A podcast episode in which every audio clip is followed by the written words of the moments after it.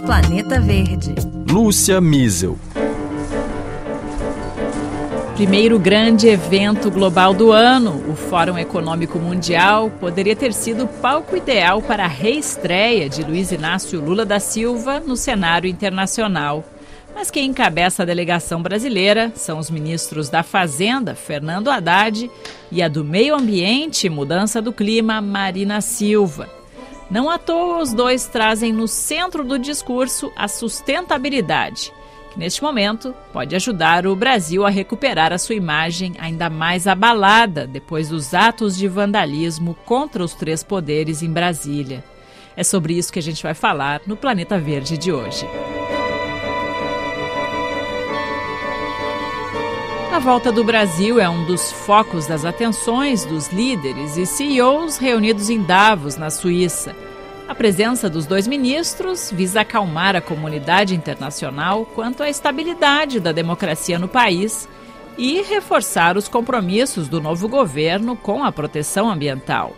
Enquanto Haddad afirmou que a nova política industrial planejada por Lula pode ser baseada na sustentabilidade, Marina, que é reconhecida internacionalmente pela sua luta pela Amazônia, reiterou promessas como o fim do desmatamento. Há muitos anos ela defende uma visão transversal desse tema ambiental lá na esplanada dos ministérios. Vamos ouvir ela em Davos. Vamos liderar pelo exemplo. Nesse momento, nós vamos precisar entender que é fazer em dois trilhos. É o trilho de proteger o meio ambiente, mas de combater as desigualdades. Nós tínhamos saído do mapa da fome e agora temos 33 milhões de pessoas que estão vivendo com menos de um dólar por dia. A sustentabilidade não é só econômica, não é só ambiental, ela é também social e é também política. Se formos capazes de liderar pelo exemplo, nós vamos conseguir já sabemos o que fazer. Falta decisão política e temos que ser constrangidos eticamente para poder fazer aquilo que nós falamos. Eu criei um sistema de monitoramento do desmatamento em tempo real. E na época muita gente não entendeu. Isso vai constranger o governo. E eu disse: eu quero ser constrangida. Porque eu quero que o mundo todo saiba onde está acontecendo o desmatamento. E nós precisamos de constrangimento ético. Nós somos os maiores produtores de grãos. E o presidente Lula tem dito: nós vamos matar a fome dos brasileiros também.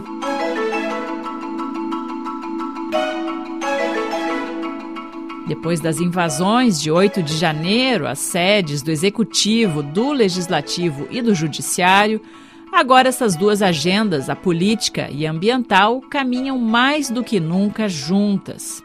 A cientista política Ilana Zabô de Carvalho media nesta quinta-feira um debate com a presença de Marina Silva em Davos, mas antes disso ela aceitou conversar um pouquinho aqui com a RFI.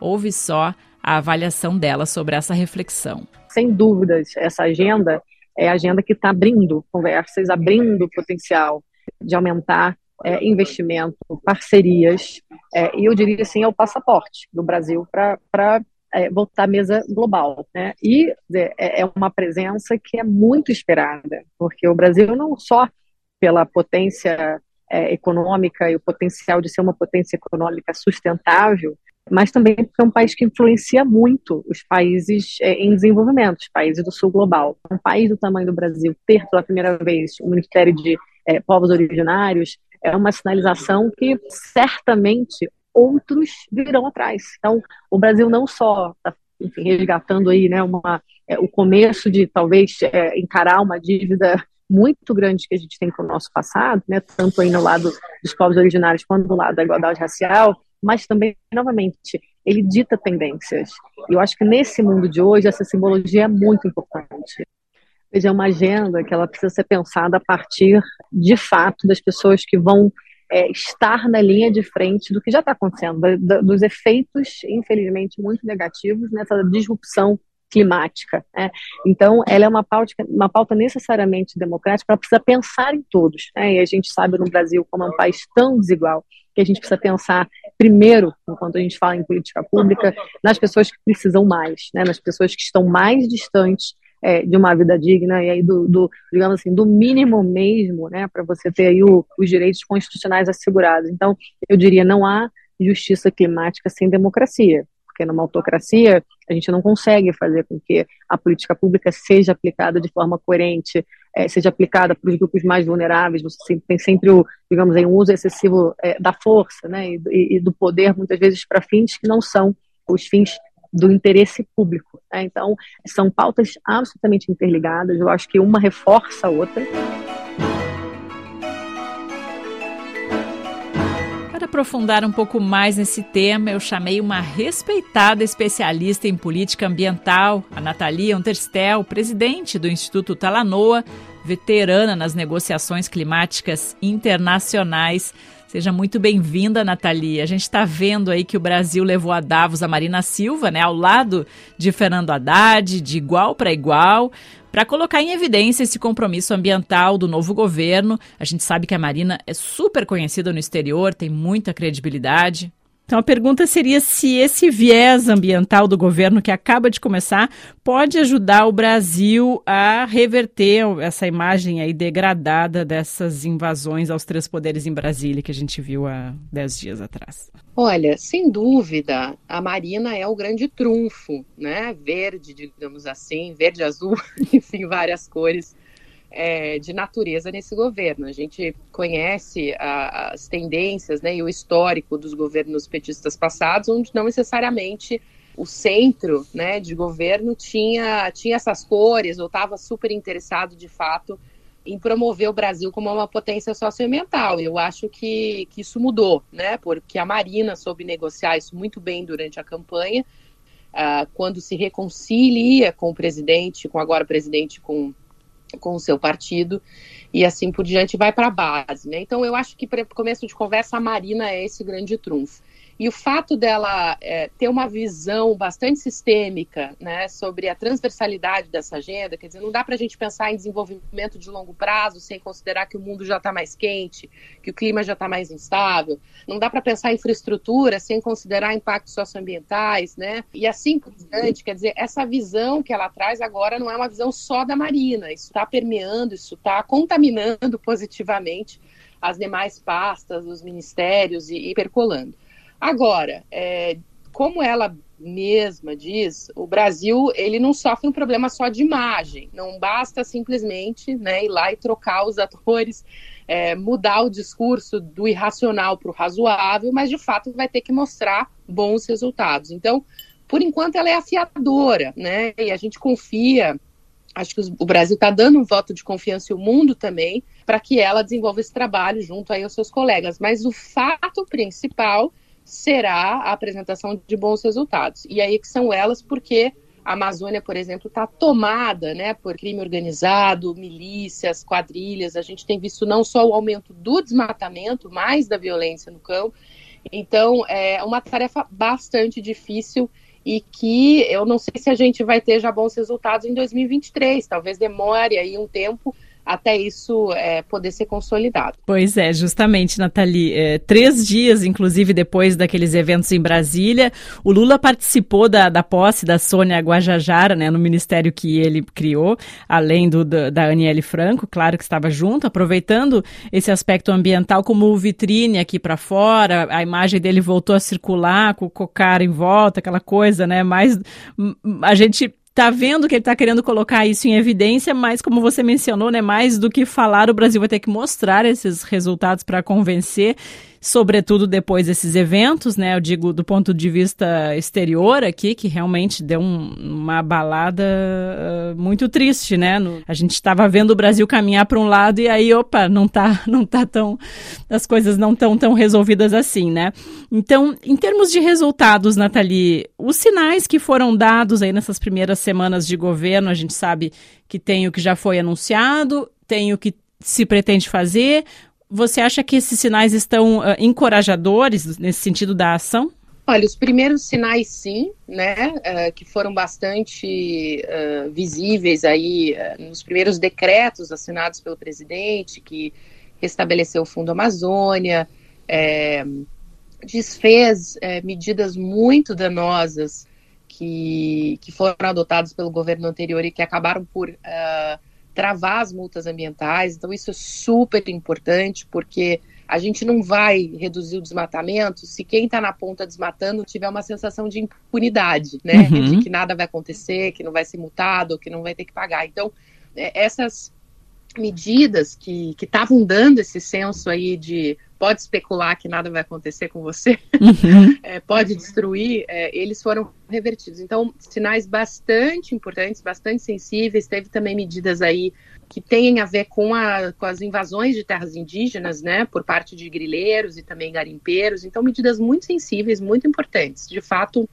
eu acho que Uh, mostram que uh, o presidente, né, está, assim que sentou na cadeira, na sua cadeira de, de presidente, ele é, deu sinais de que não vai tolerar mais é, esse tipo de impunidade, de tolerância com as ilegalidades ambientais uh, e, e, assim por diante. Então, fundamental. Agora, a gente viu, é, e aí até, até volto na sua primeira pergunta, né, que logo na sequência teve essa insurgência, eu, eu classifico como terrorista, uhum. né, em, em, Brasília, essa tomada e, e, enfim, muito, muito lamentável, tamanha destruição do patrimônio público, né, e uhum. realmente fanáticos ali invadindo os três poderes.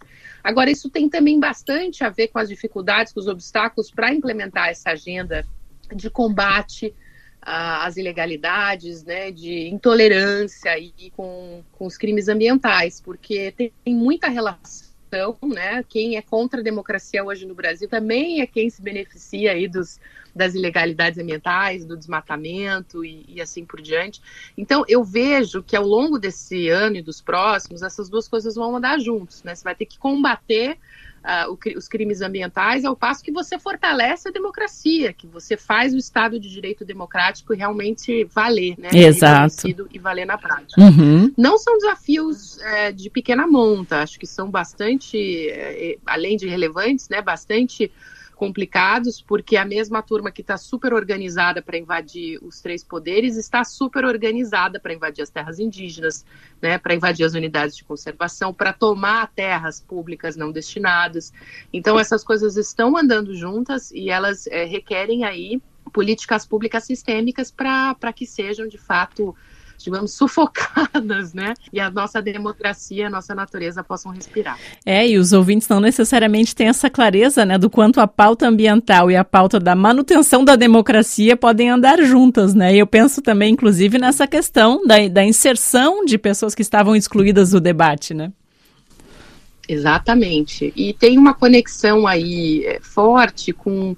É, enfim, a minha leitura é que eh, muitos dos apoiadores do governo anterior, de Jair Bolsonaro, é, eles tinham muito essa visão de uma guerra contra a natureza, né? Que a natureza tem que tá, ela tá aí para ser explorada. Quanto mais você puder tirar alguma coisa dela, melhor. Uhum. Né? E que esses ganhos individuais uh, seriam seriam, digamos assim, intoleráveis. E, e na verdade, boa parte do, do, que a gente chama de natureza são bens públicos, né? São, são como o ar, como a água, como a floresta, como os fios voadores, tudo isso beneficia a todos nós. Né? E como lá o relógio que a gente ganhou de presente do Dom João VI. Exatamente, exatamente. com a diferença que o relógio é, caiu, quebrou, espero que dê para consertar, né? E é. às vezes a gente não necessariamente consegue reverter danos. Então, essas coisas é, elas andam juntas. Esse senso da destruição do patrimônio público, dos bens públicos, é, ele estava muito presente, né, nos apoiadores, está muito presente nos apoiadores do governo anterior,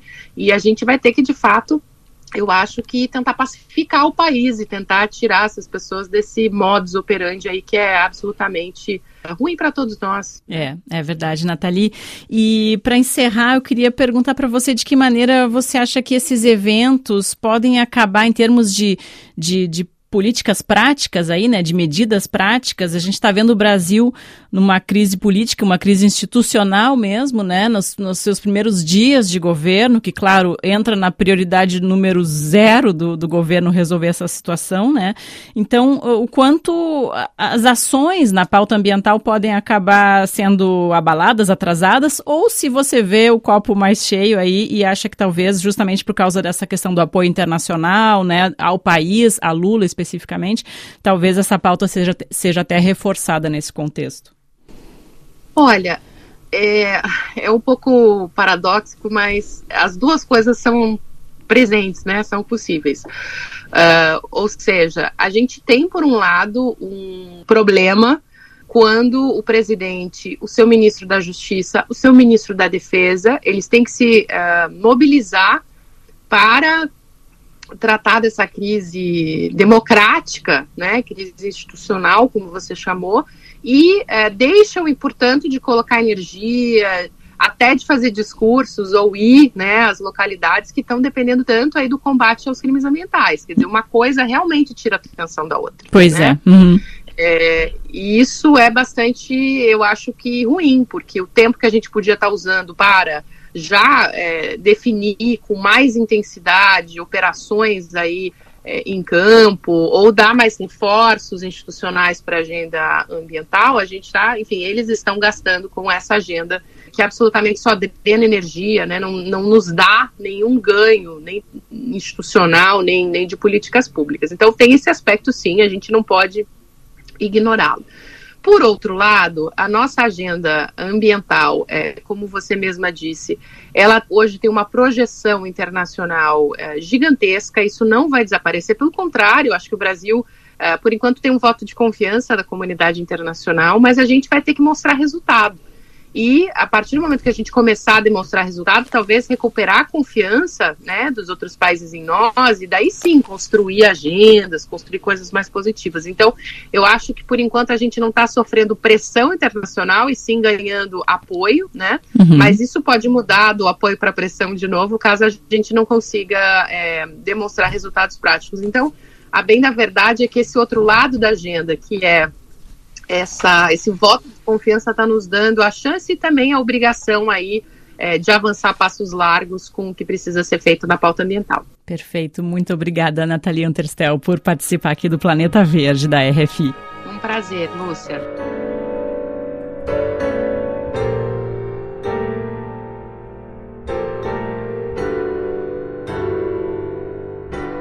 O Planeta Verde chega ao fim com produção técnica do sempre competente Pierre Zanuto.